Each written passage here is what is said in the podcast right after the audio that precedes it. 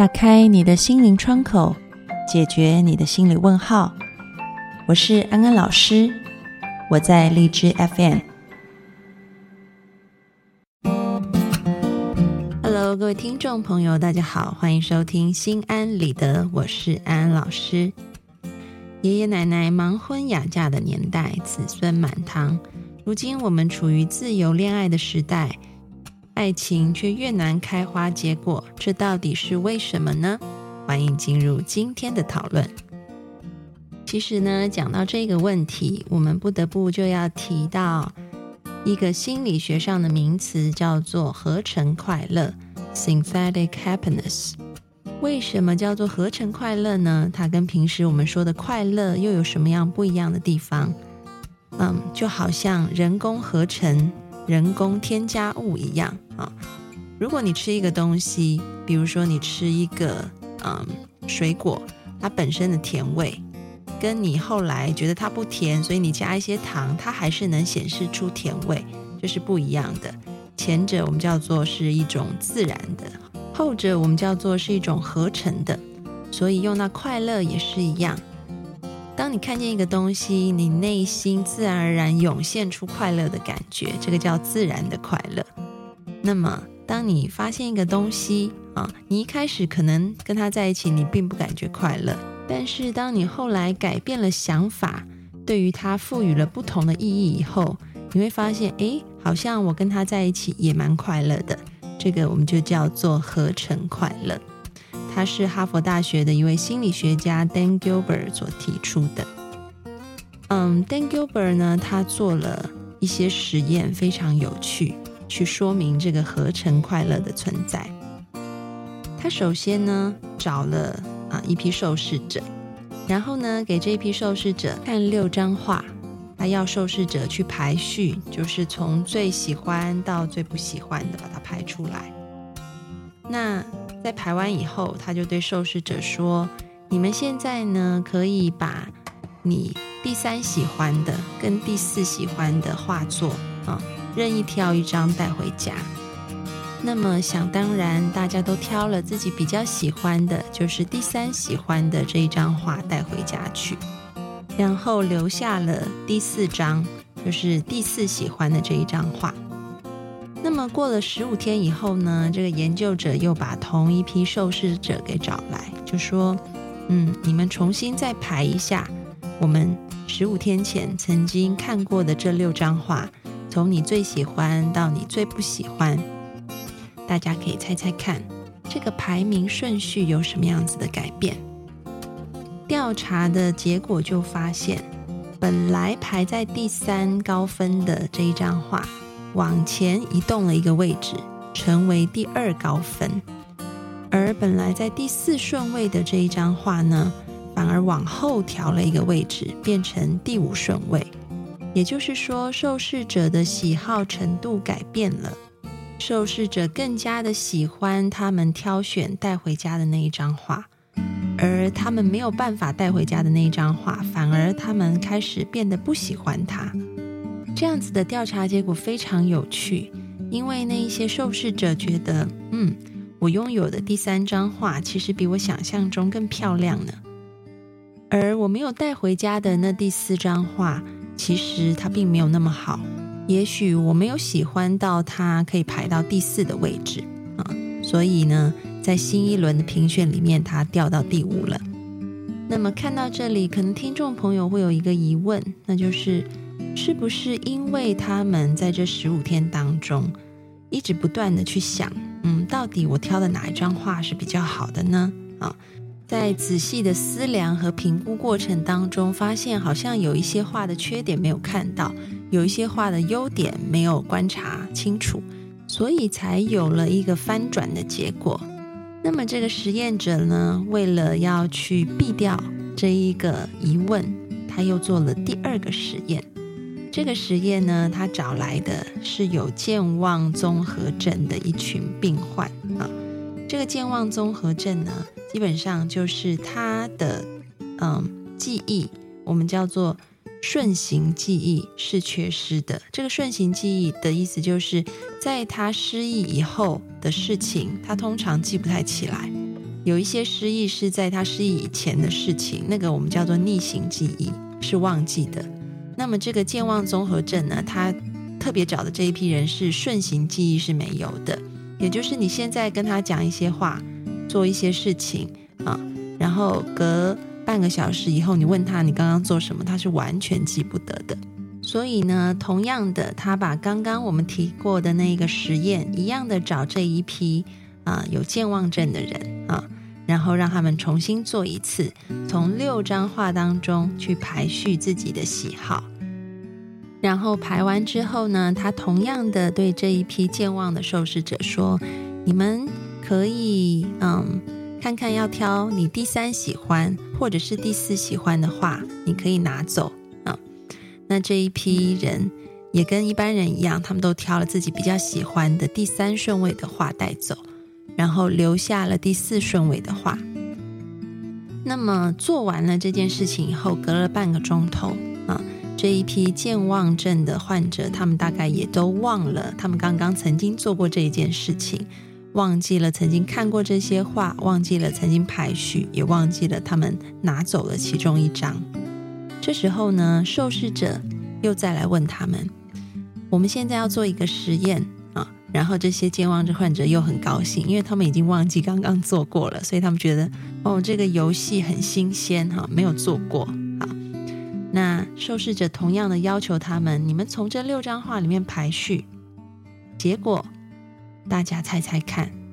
跟我们刚刚前一个实验有差别吗？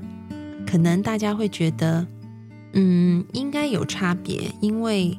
前一个实验，大家回去还有十五天可以慢慢想、慢慢考虑啊。但是呢，这一批健忘者，他们压根好像就没发生过这件事，所以应该排序跟他们第一次排的是一样的吧，并不会有所改变。但是呢，答案非常的出乎人意料之外，那就是这些健忘的受试者，他们在排第二轮的时候，即便他们第一轮排什么，他们都不记得啊。但是他们排出来的顺序呢，却也是跟前一个实验一样，就是他们所在第一轮试验里面挑选的第三顺位往前进了，然后呢，他们没有拿回去的第四顺位往后退了。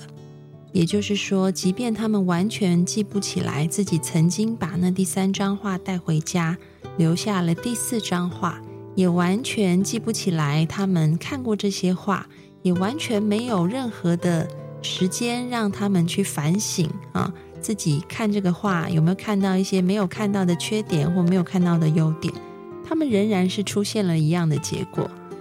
对于自己已经选择到手的好感度飙升，对于自己无缘选择到手的好感度反而下降。这个就是我们节目一开头所说的合成快乐。很像我们谚语里面说的“酸葡萄甜柠檬”的心理啊，吃不到的葡萄你就说它酸，得手的柠檬你反而说它甜。那么听到这里，大家可能会说：“安安老师，事情没那么简单啦。如果真是这样，为什么我们还是可以看到小三或者是小王扶正呢？”啊，大家应该就会乖乖的都觉得家花就是比野花香才对呀。大家别急，还有第三个实验呢。啊，我们刚刚只讲了两个，在第三个实验当中，这个 Dan Gilbert 这个心理学家，他想找出到底是什么原因让合成快乐失效了呢？他同样的找了一批受试者，这批受试者呢是哈佛的学生，他们都修一门这个摄影课。那这个实验者呢，就要求这些学生说：“你们期末要交这个摄影的作业，哈，你们要拍下你们心目当中认为最美的校园风景。”那么这一些受试者就被要求要去拍十二张，呃，校园的这个照片，然后呢，在十二张当中呢，去挑选最想要留下来当作业的两张，然后再挑选出来以后呢。这些学生花了六个小时在暗房里面去冲洗出这些照片。大家可以看到，这个实验跟刚刚我们前面讲的两个很不同。前面的两个呢这个受试者不用付出什么，他只要挑选喜欢到不喜欢就好了。但是这个实验呢，其实很像我们日常生活当中的情况，那就是可能我们都要付出一些成本啊，去投注在我们喜欢的选择上面。就像你可能同时喜欢两个人，一三五六日是陪 A，二四就陪 B 啊，你都有花时间在陪他们。那么在学生花了六个小时把这个照片啊。好不容易这两张给冲洗出来以后呢，那个实验者就告诉他们，这两张当中呢，你们只能挑一张上来作为代表你们这个课程的作业啊，你们要放弃掉一张，然后留下一张当成这个呃这学期摄影作业的这个代表。这时候呢，学生就陷入了两难，到底要挑哪一张呢？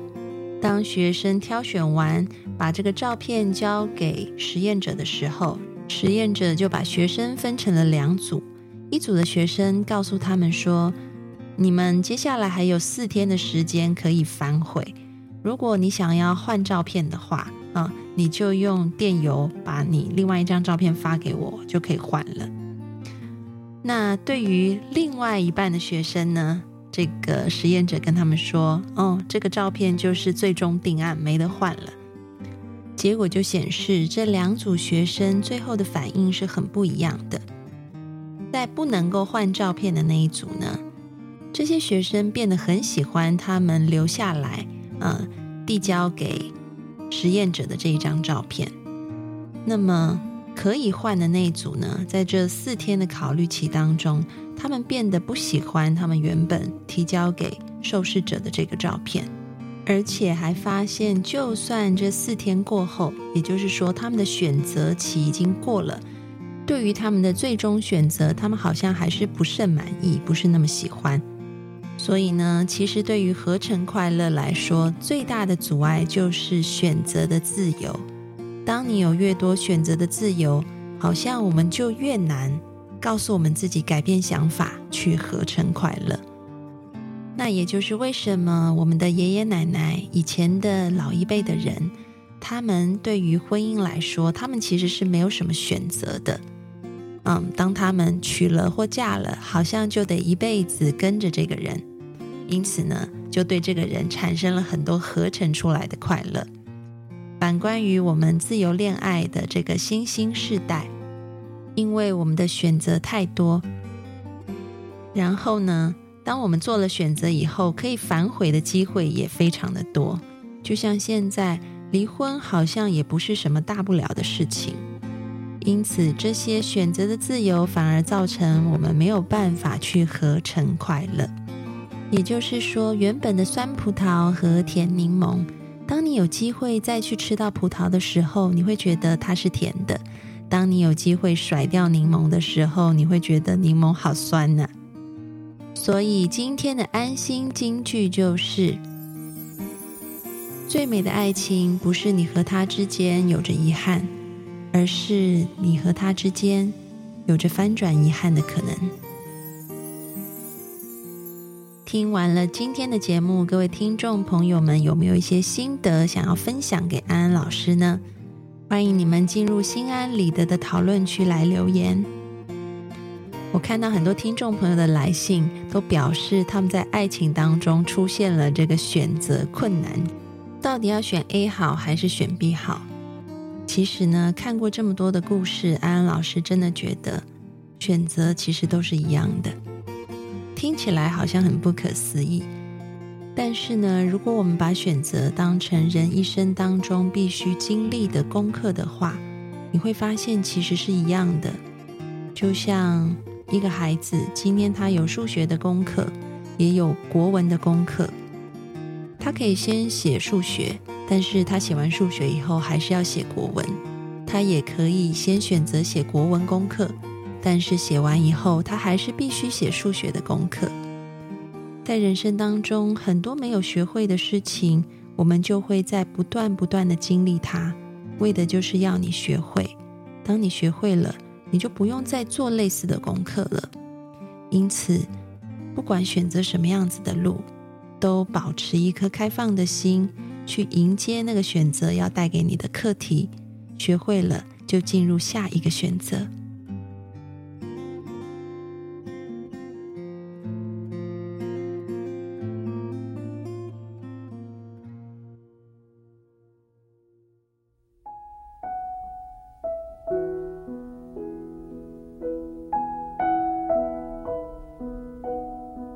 收听心安理得，